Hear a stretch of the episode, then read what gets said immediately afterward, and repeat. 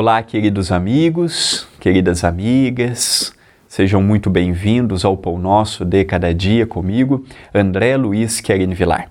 Que a mensagem de hoje, de Emmanuel, pelas mãos de Chico Xavier, contido no livro Dia a Dia, com Chico e Emmanuel, possa nos trazer paz, serenidade, lenitivo, motivos para refletirmos, lembrando que o nosso programa, o nosso momento de reflexão não tem o objetivo de transformar as pessoas simplesmente falando, mas sim convidando a uma análise da mensagem, a uma interiorização da mensagem e, consequentemente, a sua vivência no dia a dia. Diz o benfeitor amigo: em todos os recantos do orbe, as realizações da inteligência permanecem brilhando à maneira de píncaros luminosos, mas nos vales do mundo, o suicídio e a delinquência, a obsessão e o ódio estão ainda muito longe de serem erradicados.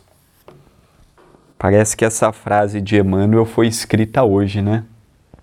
Liga na televisão, é aquelas favelas no Brasil afora, com bala perdida, com milícia, com criminalidade. Pegamos um jornal de qualquer cidade, cidade grande ou pequena, é a violência estampada por toda a página ligamos a televisão e notamos mais de 60 conflitos na atualidade, mundo afora, em que o da Rússia com a Ucrânia é apenas um e já está se arrastando há meses sem vermos um, uma luz no fim do túnel. Estamos passando pela pandemia, olha, quando a vacina chegar, tudo vai resolver e já passaram dois anos e meio tem pessoas que já estão na quarta, quinta dose e a coisa ainda mata-se todos os dias, mundo afora. Percebemos que o mundo que vivemos ainda é um mundo mais de maldade do que de bondade. Ainda é um mundo mais preparado para o ódio do que para o amor. É um mundo mais preparado para largar a pessoa à beira do precipício do que estender as mãos e convidá-la ou convidá-lo a uma nova realidade. Se nós esperarmos os outros fazerem o bem para fazermos a nossa parte, esperemos sentados, porque a grande maioria dos corações encarnados hoje vive o hoje. Não vê que fora da casa existe uma pessoa passando fome, passando frio, precisando de remédios não vê que fora de casa existem pessoas depressivas, pessoas com pensamentos de suicídio, pais e mães arrasados por verem seus filhos na delinquência, por verem seus filhos nas drogas, por verem seus filhos no campo equivocado.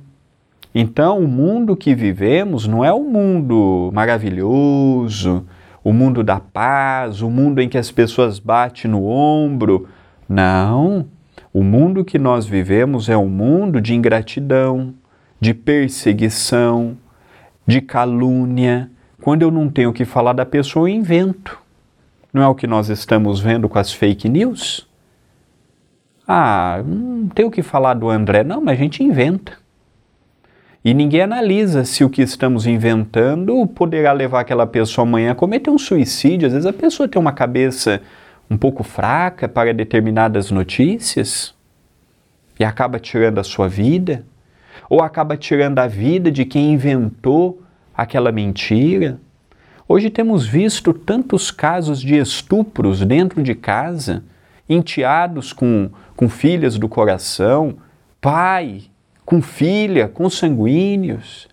Hoje nós temos visto uma, uma situação de selvageria tão grande que o, o, o que nós temos que fazer é a nossa parte.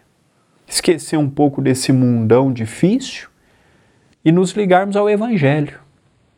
Fazer o bem que pudermos, ajudarmos quem aparecer na nossa porta. Esse é o convite.